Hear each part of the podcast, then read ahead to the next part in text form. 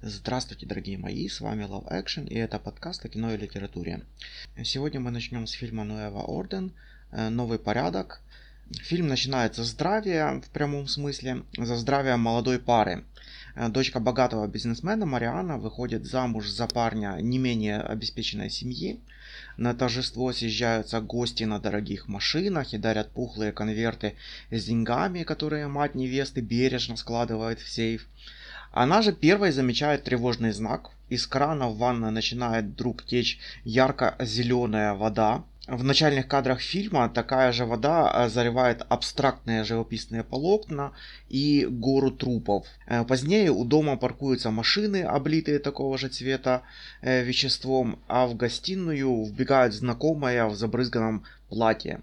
А в новостях сообщают э, о беспорядках в городе, однако собравшиеся до поры до времени э, не беспокоятся. Вилла окружена высоченным забором, все входы охраняются вооруженными людьми.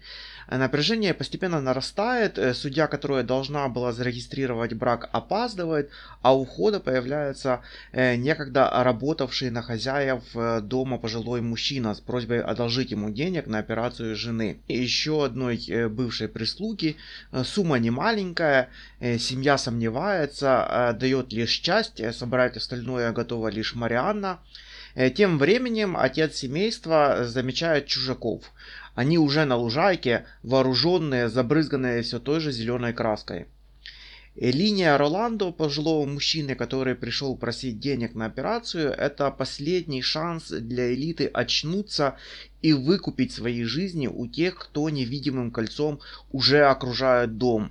Но свадьба в самом разгаре и тревожные знаки не проникают в их сознание. Первый вопрос, который встречает Роландо, сколько лет ты на нас уже не работаешь? 8. То есть предполагается, что Роландо с женой, проработавшей всю жизнь прислугой уже 8 лет, э, как на них больше не работает. Много это или мало? Для невесты, которой 25 лет, это половина ее сознательной жизни, это эмоциональная привязанность, поэтому она делает все возможное. Э, для матери невесты это всего лишь один из наемных рабочих. Но симптоматично, что звучит один и тот же вопрос из уст разных героев. Э, первое, на что они обращают внимание, это преданность и лояльность, которая выражается во времени. Э, как короли, которые когда-то требовали от своих вассалов э, сперва э, заверить свою верность, и те, в свою очередь, прежде чем обратиться с просьбой, перечисляли поколения своих предков на верной службе. Вот мой отец, дед, прадед в седьмом колене, мы все служили, и теперь я, о мой король, взываю к тебе. В свою очередь, э, для государя это, конечно же, э, показательно. И в то же самое время он обращает внимание на то, будет ли полезен мне в дальнейшем этот человек. Если Роланда уже стар, ну, можно помочь, но по мере сил, не нужно сильно усердствовать.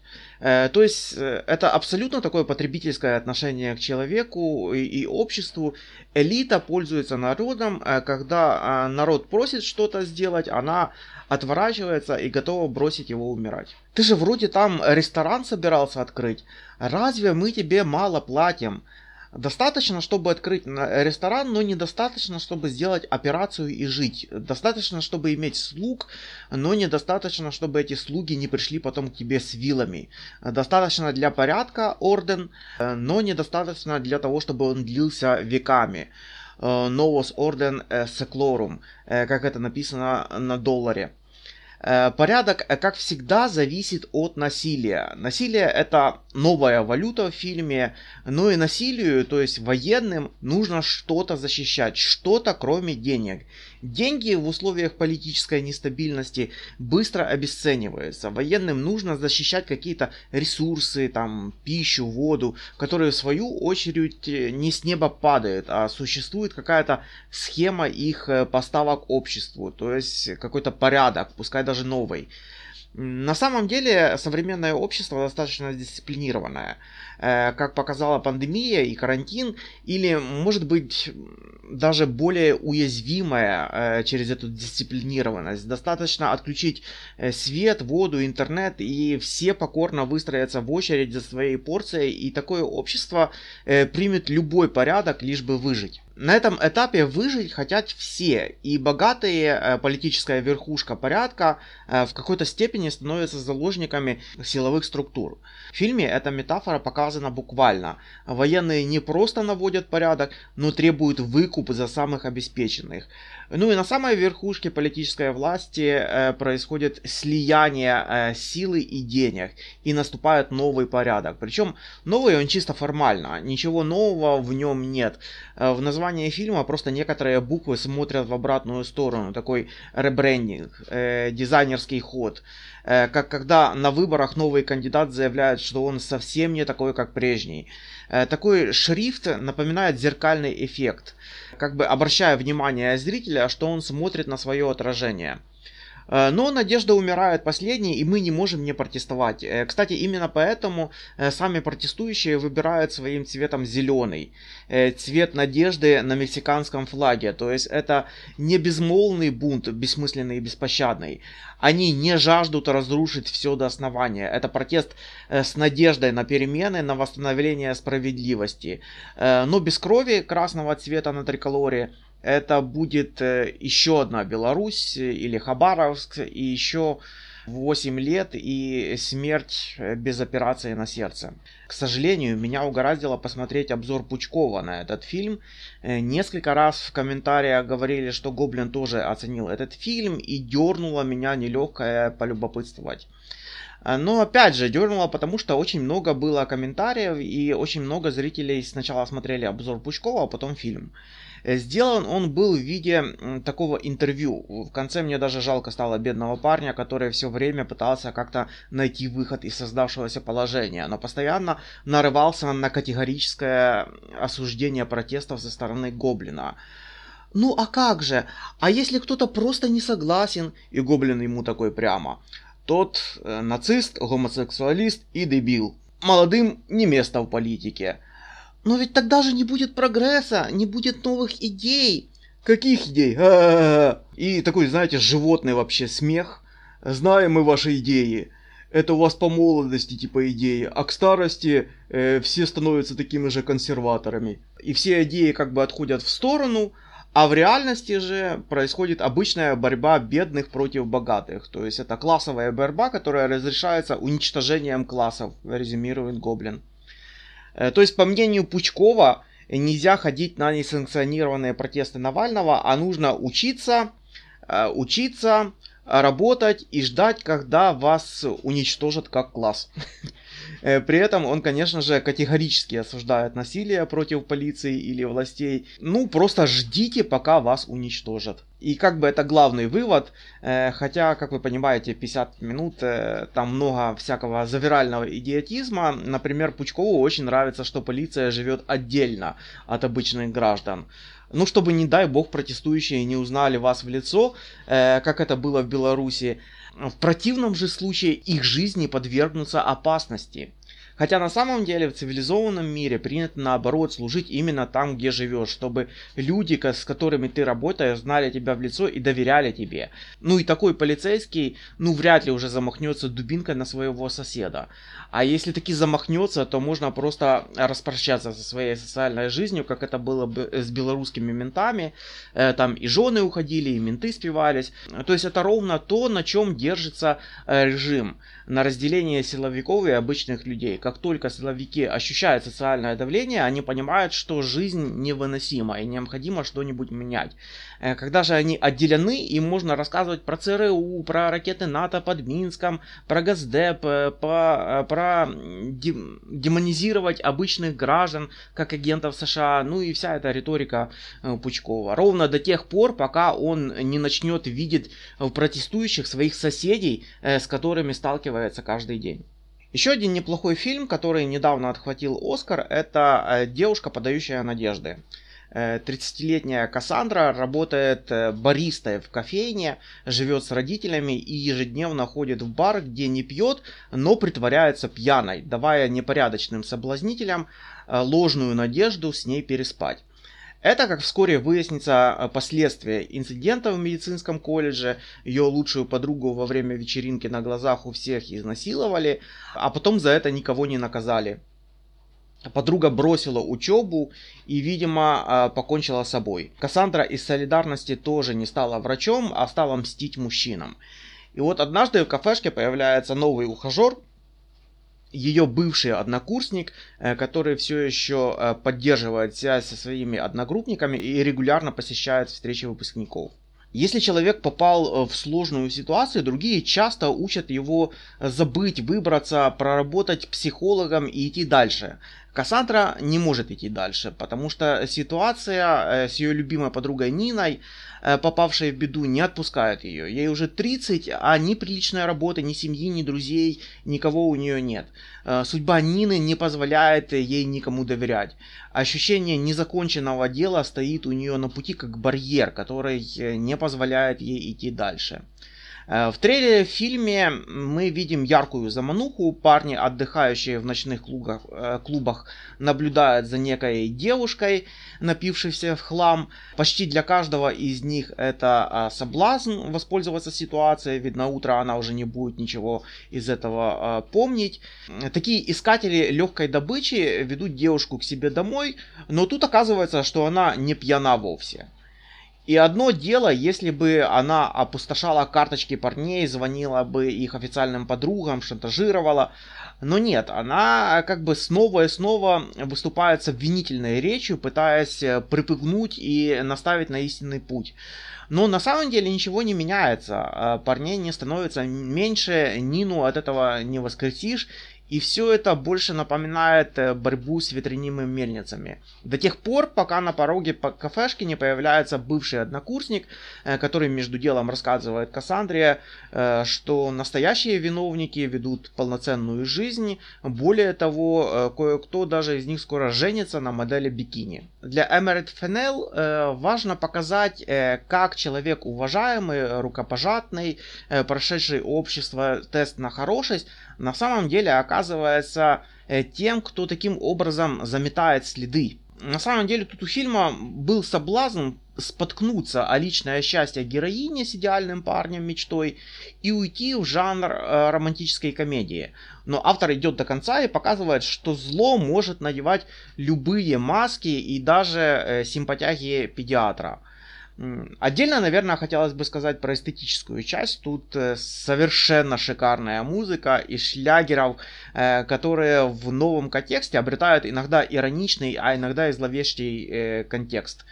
Например, когда Кассандра возвращается домой после очередной ночи мести и звучит Raining Man. При этом она идет босая по пустой проезжей части и с удовольствием насыщается хот-догом. По руке капает кровавый ручеек соуса и все это зловеще рифмуется с дождем из мужчин. Кровавым дождем. Или во втором акте, э, после свершившейся мести декану, она зависает совершенно опустошенная в машине на красном свете. Ей начинает сигналить какой-то мужик, э, обкладывая ее матами, и Кассандра с монтировкой разбивает ему лобовуху. Э, здесь мы слышим кульминационный мотив из оперы Вагнера Тристана и Изольда, который сопровождает сцену смерти Изольды один из важных моментов саморазрушения героини. И, конечно, чтобы передать эту драму, тут необходим Вагнер. И режиссер не боится махнуть по-настоящему широкой кистью, что выносит зрителя из иронии поп-культуры э, в новую искренность на территорию настоящей высокой трагедии. И реально вы тут прям выдыхаете. Или в финале, когда э, сжигают труп, и поют песню из мюзикла э, «Король и я». Этот фильм я уже обозревал, подкаст вы найдете на канале, э, ссылку под видео. Это песня, которую исполняет э, жена короля Сиама, как бы извиняясь за его поведение. This is a man who think with his heart. his heart is not always wise. Uh, this is a man who stumble and falls, uh, but this is a man who tries. Um, и в новом контексте девушки э, она обретает иной зловещий фильм, как будто сама жертва заступается за убийцу.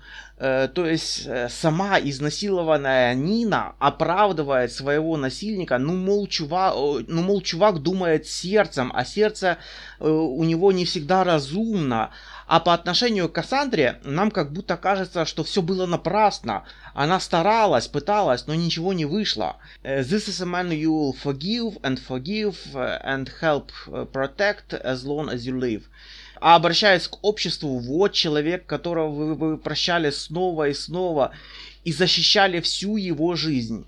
И здесь девушка на мгновение поднимается на уровень Брехта, когда э, через песню возникает такое отчуждение, э, отстранение зрителя от происходящего. Разочарованный, он э, повисает в финале, хотя умом понимает, что в реале именно таким и будет финал.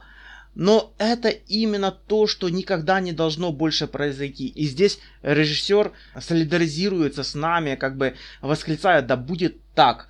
Зритель, ты сам этого хотел, так получай. Э, то есть это не просто фильм э, о мести, а это искусство, которое рассказывает нам историю, пытаясь сказать, что ведь все может быть иначе. И в наших силах изменить этот мир. Да, это плакатно. Я не скажу, что это прям Оскар, но это уровень, и здесь, этот, э, и здесь выдержан стиль, и при этом это абсолютно кассовые фильмы, рассчитанные на широкую аудиторию, от которой, ну, любой получит свою порцию удовольствия. Ну, раз меня сегодня занесло в социалку, я уже, и я уже произнес имя Брехта, то, наверное, стоит сказать несколько слов о самом Брехте. Почему Брехт так важен именно сейчас? Э, потому что Брехт видел, как сжигают книги. Э, видел, как работает пропаганда, э, видел идеологическую машину Геббельса в действии. Он изучал Маркса, он понял, э, что победа верхов это не победа низов. Это два разных класса, и у них разные интересы. Интересы верхов остаться у власти, а когда свои интересы объявляются всеобщими, это называется идеология. Поэтому Брехт изобретает новый театр. Театр не эмоциональный, а интеллектуальный эпический, но эпический не в смысле эпоса, а эпический как э, повествование. Во главу угла э, ставится не драма, а рассказ. Не нужно больше перевоплощаться, погружаться, и все проще. Если вы умеете хорошо рассказывать анекдоты и пересказывать сплетни, вы уже можете играть в театре Брехта. Актер э, не играет Лопахина, а рассказывает со сцены историю о Лопахине. И вдруг возникает этот замечательный эффект отчуждения от слова «чуждый» э, без буквы «Т». На сцене возникает два человека, актер и персонаж. В театре Брехта очень важно, как можно дольше держать вот эту вот дистанцию между актером и персонажем. Держать персонажа чуждым для себя, удивляться его поведению – не просто рассказывать, что вот он пошел налево, э, но как-то показать, что он не пошел при этом направо. Э, передать свое отношение к его действиям интонацией, иронией, сарказмом и прочим. И здесь становится э, важным такой прием, как реплика, обращенная к зрителю. Такое подмигивание. Апофеоз этого подмигивания становится не просто реплика, а рассказ как песня – вот я вам сейчас не просто расскажу свое отношение, а я вам об этом спою. Э, всякий театр при этом должен развлекать зрителя, считал Брехт. В античности зрители развлекали страхом богов, их местью до седьмого колена. В театре Шекспира такими титанами, как Лир против Бури или Отелло против Венеции. Э, театр э, Франции, это Мольер, конфликт долгое чувство, всякая там честь. Ну, кому нужна она в 20 веке? 20 век, век разума и науки, сила преобразования природы. Но почему-то эти силы не применяются в отношении к обществу. Общество не меняется, потому что а, наука в руках буржуазии. И чтобы не возникло даже мысли, что общество может измениться, его развлекают, отупляют и рассказывают, что эта структура неизменна. Ну что поделать, такие у нас законы, Бог дал, Бог взял, ничего не изменится и по-другому быть не может. Но мир на самом деле меняется, его можно и нужно менять. И для этого режиссер и артисты должны рассказывать историю не как само собой разумеющееся, а показать, что все могло быть иначе. У зрителя должно возникнуть вот это вот картезианское сомнение, критическое мышление. И тогда, и тогда реальность на сцене преобразуется, наступает удивление и мир переописывается. Конечно, сейчас 99% постановок Брехта это классическая психологическая форма, Да, все отдают должное, как когда-то отдавали должное Станиславскому, Мейерхольду, Еже Гротовскому, а потом, когда они все умерли, дружно забывается и их театр. Ну вот, поди ты, оказалась девушка, подающая надежды, подбирает эстафетную палочку. Это, конечно, не театр, и не Миронов в трехгрошовой опере с песенкой Мэкки Ножа. И тем не менее. Ну ладно, на сегодня все. С вас, как обычно, лайки и подписка. Оставляйте свои комментарии и встретимся ровно через неделю.